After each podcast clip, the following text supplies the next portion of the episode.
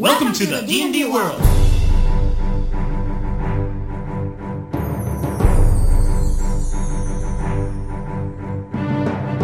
Olá, jogadores e DMs! Estamos aqui para o episódio 50 do podcast Rolando 20. Eu sou Daniel Anandi E eu sou Davi Salles. e finalmente estamos de volta, Davi! Está empolgado com essa nossa nova iteração do Rolando 20, Davi?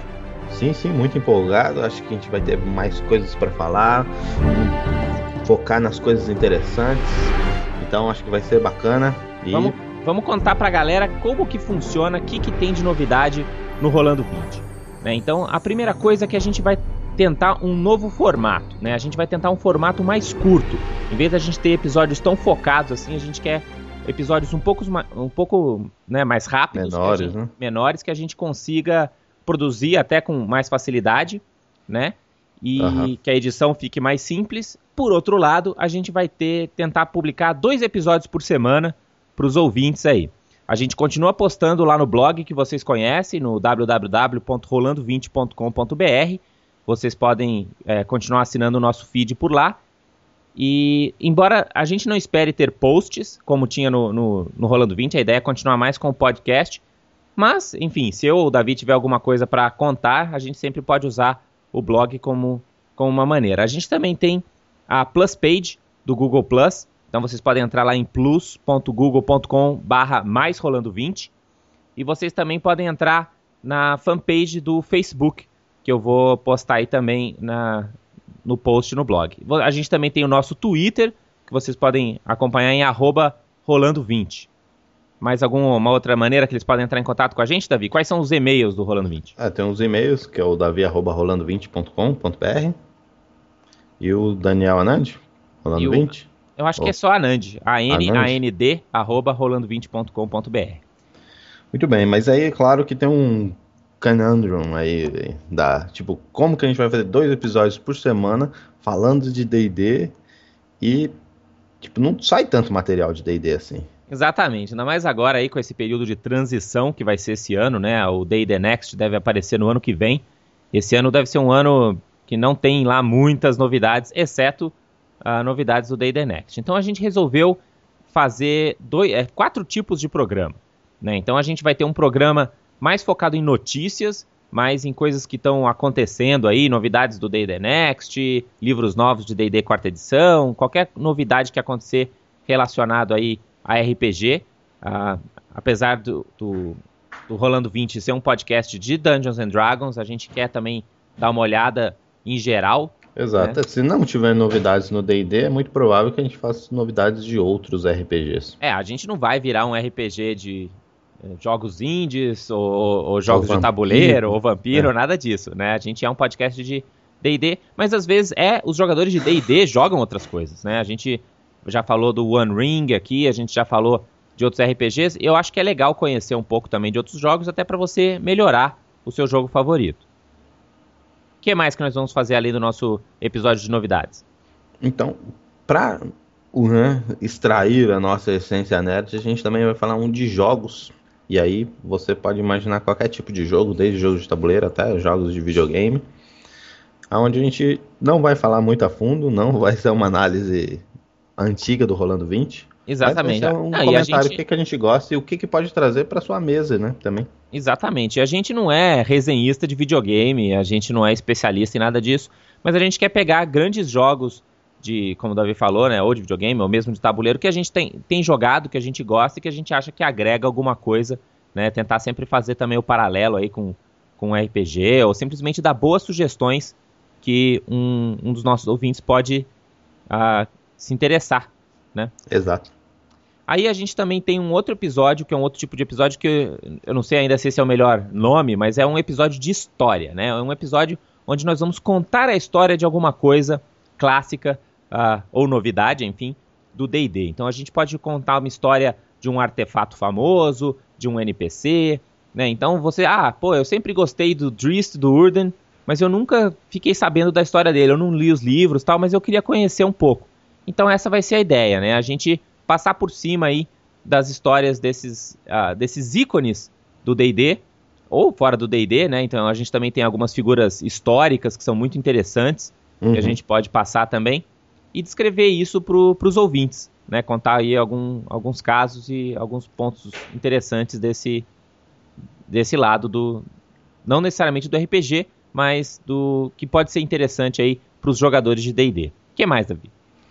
E além dos jogos, a gente vai ter uma sessão de entretenimentos diversos, provavelmente mais focados em livros, onde a gente vai comentar aí livros ou talvez um filme, aonde a gente realmente tenha fala, putz, isso aqui dá muitas ideias para minhas aventuras de RPG, isso é interessante, ou isso, tipo, eu sei que uma pessoa que gosta de RPG vai gostar desse livro. Então, a gente vai tentar dar essas sugestões para os nossos ouvintes, né? Os caras que gostam de RPG, gostam de fantasia medieval para eles terem outros entretenimentos além da sua mesa de RPG, onde eles podem explorar aí essa, esse universo mágico da fantasia medieval. Muito bem, então explicadinho aí qual vai ser o nosso novo formato, ah, para vocês entenderem também em termos de publicação, a gente vai ter numa semana o episódio de novidades e o episódio de jogos, e na outra semana a gente tem o episódio de história e o episódio de livro. E aí a gente vai alternando essas duas semanas ah, com, com esses assuntos. Como sempre, a gente está aberto a sugestões. Se vocês acham que esse formato faz sentido ou não, mandem aí seu feedback para os contatos que a gente já passou lá no começo. Vamos para as novidades, Davi? Vamos lá. E o que a gente não pode deixar de começar a falar, que muita gente está esperando, a gente já deu uma comentada sobre isso lá no podcast Rolando 20 ao vivo, né, que a gente fez um, uma outra experimentação ano passado, é falar do Day The Next. A gente jogou um pouquinho, né, Davi? A gente jogou umas, algumas partidas. Conta aí como foi. Cara, o Day, o Day The Next foi muito bacana, assim, foi, foi legal até pela, pela, pelo grupo que eu arrumei para jogar, porque foi um, um, grupo de pessoas que jogavam o... Começou com o D&D, né, original, eu acho, esse, esse mesmo grupo, tirando eu, que eu ainda nem tinha idade para jogar. E, e, depois passou pro AD&D. E tinham parado quase todos, tirando eu e o Anand, obviamente, de jogar D&D praticamente. Então foi muito legal trazer esse pessoal, porque né, se a proposta do D&D Next, como a gente vê por aí, é realmente angariar esses antigos jogadores, a gente pôs em prática isso e vamos ver se vai funcionar com esse pessoal que jogava com a gente e parou. Uhum, exatamente. E a gente, só pra galera entender, a gente jogou com a quarta iteração do, das regras, né? Então, o que, que significa isso, né? Para quem não está acompanhando é, é, essa nova geração aí de D&D, o que a Wizards of the Coast está fazendo? Eles estão uh, fazendo um beta, né? Eles estão fazendo um teste com as regras novas do D&D e deixando que as pessoas joguem usando essas novas regras e, e deem feedback, né? E depois eles perguntam para as pessoas e aí o que, que vocês acharam, o que, que precisa mudar, o que, que não precisa. É, pela, pela, pela minha observação das interações, parece que elas se iniciaram muito mais, muito mais básicas e como o pessoal os jogadores acho que foram querendo um pouco mais de opções, um pouco mais de complexidade, ela foi dando isso aos jogadores. Mas bem aos poucos, né? Em doses bem leves, assim. Exato. Ah, nessa última iteração, por exemplo, o jogo já ia até o nível 20, por exemplo. Né? Na, primeira, na primeira das iterações foi apenas até o, acho que o nível 3 ou nível 5, né? Então eles de fato foram aumentando a complexidade. Nas primeiras iterações, por exemplo, eles lançaram esse conceito que foi muito bem aprovado pela comunidade, que é o fato de você ter vantagem e desvantagem. Né? Então, em vez de você ter esses milhões de, de, de bônus e pênaltis nas suas, nas suas uh, ações que você vai fazer no RPG, você tem vantagem ou desvantagem, que é um, um estado genérico. Né? Então, se você está num lugar que te dá alguma vantagem, você tem vantagem. Se você está em alguma situação que te dá desvantagem, você tem desvantagem. O que, que isso muda no jogo, David? Cara, isso simplesmente facilita, né? Os zilhões de bônus ou bônus, né, bônus negativos aí, as penalidades. E, e, e, acho que o objetivo é realmente dar mais velocidade. Mas e como é a mecânica para galera que não está jogando? Ah, a mecânica é simples. Ela é basicamente se você, você joga dois dados, tanto no caso da vantagem quanto no caso da desvantagem, só que no caso da vantagem você pega o dado melhor, o resultado mais alto no caso e na desvantagem você acaba pegando o resultado menor. E, e, é o que vale para sua ação. Portanto, você faz um teste de furtividade, mas você tem alguma vantagem, seja por exemplo da sua raça, ou seja porque você está usando sapatilhas mágicas, ou seja porque algum outro motivo, O bom é que você não precisa ficar lembrando de, ah, pô, quando eu tenho cover eu tenho esse bônus, quando eu tenho uh, flanqueamento eu tenho esse bônus, quando eu tô no lugar mais alto eu tenho esse bônus. Você tem vantagem ou não tem? É, Exato. acho que isso simplifica bem e funciona bem na mesa também. Funciona, foi algo que funcionou bem. É, não. É, realmente foi, foi, foi legal, foi bacana. Ele, ele simplifica, né? Porque você também não tem, tipo. É, você não tem vantagem superior ou mais vantagem, ou você tem vantagem ou você não tem. Então, independente da quantidade de vantagens que você poderia ter, você só vai ter uma vantagem. Uma outra coisa que, que, que eles estão mudando, que eu achei interessante, é que eles estão fazendo uma coisa bem híbrida da terceira e da quarta edição, pelo que eu estou pegando até agora, né? Uma das coisas que eles deixaram bem bem parecido com quarta edição, mas que tem um look and feel da terceira edição, são as manobras, né? Então, tanto o guerreiro quanto o ladrão, quanto também os clérigos de alto nível, eles têm um dado, né, que em geral soma no, no soma no dano ou, ou soma nas skills e fazem coisas do tipo, mas que eles podem gastar esses dados para fazer manobras que se parecem muito com os poderes que o Fighter e o Rogue tinham na quarta edição. Aqui também é meio parecido com o Action Point da terceira edição, né? É, que o Action Point, na verdade, só te dava uma, uma ação extra, né? Aqui você não tem ação extra. Não, não, da terceira edição, que dava bônus nos seus dados. Geralmente era no D20, né? Pra você acertar. Isso, isso, pode, pode ser. Eu acho que ele parece muito mais os poderes da quarta edição, né? Porque um vai te derrubar o oponente, o outro vai te dar vantagem, o outro vai. Né, cada manobra que você tem, você tem um poderzinho na prática. Exato, é, e, e é justamente isso. Os dados também funcionam como uma espécie de recurso, né? Um pode se chamar de mana. A única coisa que eu não gostei você é vai que consumindo. parece que o jogo está muito dependente desse negócio de manobra, né? O pessoal gostou bastante disso no, no, no Rogue, foi onde apareceu pela primeira vez. Aí eles adicionaram isso pro Guerreiro, porque eles falaram que o Guerreiro estava muito bobo nas primeiras iterações, né? Não tinha muitas opções. Mas agora isso está espalhando para todo lado. Até os clérigos ganharam isso agora. Tô com medo de ficar muito focado nisso. Exato. Eu acho que, na verdade, esse é o meu maior problema com o D&D Next. É porque eu realmente tinha muitas, muita esperança no modelo do, do Core, né? De que é a ideia modular que ele seria, né? Tipo, você vai ter... muito simples, você queria que fosse o mais simples possível. Eu queria que fosse mais simples e, ou, e eles já poderiam até mostrar no teste o, os primeiros módulos, assim, sabe? Uhum. Então, tipo, eu gostaria, tipo, por mim, o core podia ter, sei lá, três atributos em vez de seis, podia ter, em vez de ter pontos de vida, podia ter status, ferido, não ferido, healthy, sei lá. Para mim podia ser o mais simples possível, eu acho que isso ia ser bacana, e aí você, os módulos realmente é, agregariam coisas que você quisesse para sua campanha, porque eu imaginava esse D&D não só como um, um próximo D&D, mas como um RPG interessante onde você poderia adaptar aquele, aquelas regras para o universo que você quisesse mestrar, né? Obviamente de fantasia medieval, mas a gente tem aí espectros totalmente diferentes de fantasia medieval, a gente tem já até um Tecnopunk a um Senhor dos Anéis aí, então eu achei que uh, o sistema modular poderia fazer com que todas essas pessoas jogassem o mesmo jogo, ao mesmo tempo que elas estivessem jogando jogos diferentes, né? Eu achei que poderia ser bem interessante.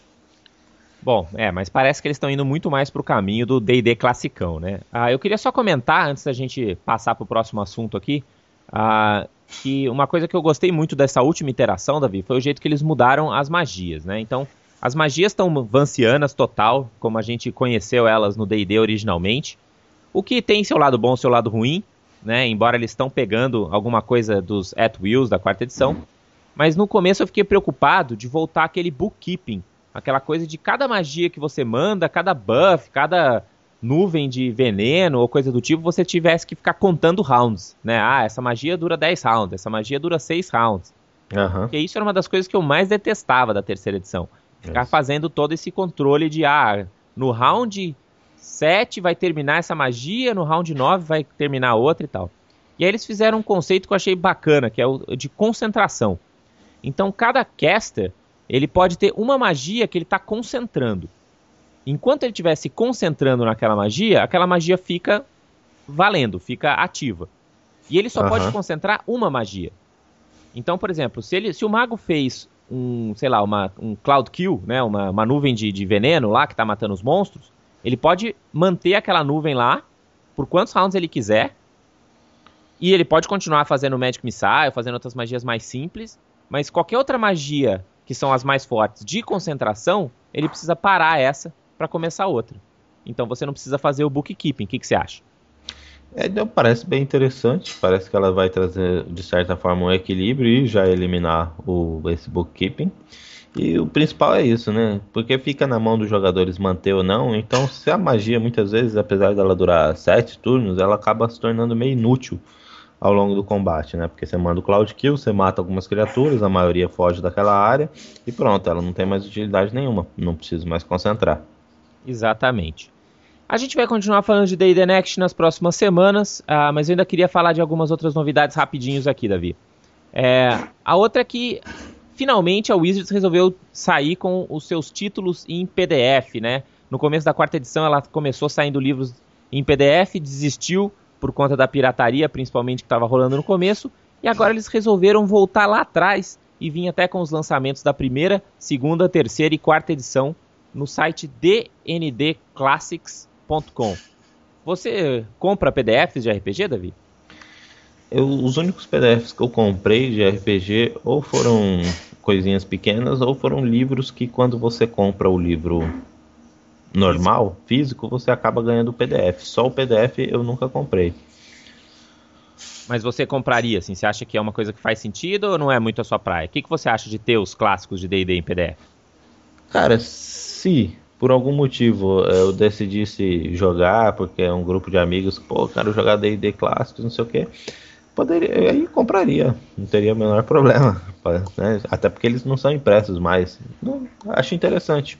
Quem quiser Mas... experimentar, pode ir lá. Tem alguns, uh, tem alguns livros que você pode baixar de graça, inclusive aventuras antigas, né? Se você quiser trazer de volta algumas aventuras antigas, e mesmo que você não jogue D&D, né? Você pode, sei lá, você joga o Dragon aí, você quer experimentar com as aventuras mais antigas do D&D, é só você fazer sua conta lá.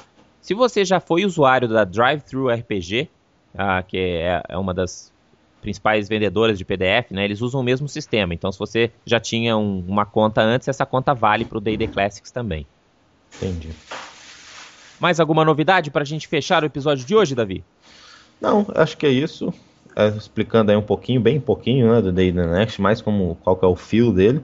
A gente, o, um, um, dos jogadores da nossa mesa postou a gente jogando, só que é um vídeo sem edição nenhuma. Acho que o Rolando 20 talvez deu share lá no Google+. Bom, a gente pode botar aqui no post de qualquer maneira. Pode colocar, mas é, não espere muita, muito detalhe das regras. A gente estava mais dando risada e, e brincando do que descrevendo o, o sistema em si. Exato. Então hoje a gente fica por aqui. A gente já contou como é que vai ser esse novo formato. A gente vai voltar em breve falando de jogos e a gente vai falar de um clássico. Nós vamos falar de Baldur's Gate, galera. Então, até breve. A gente se fala e rola em 20. Rola em 20.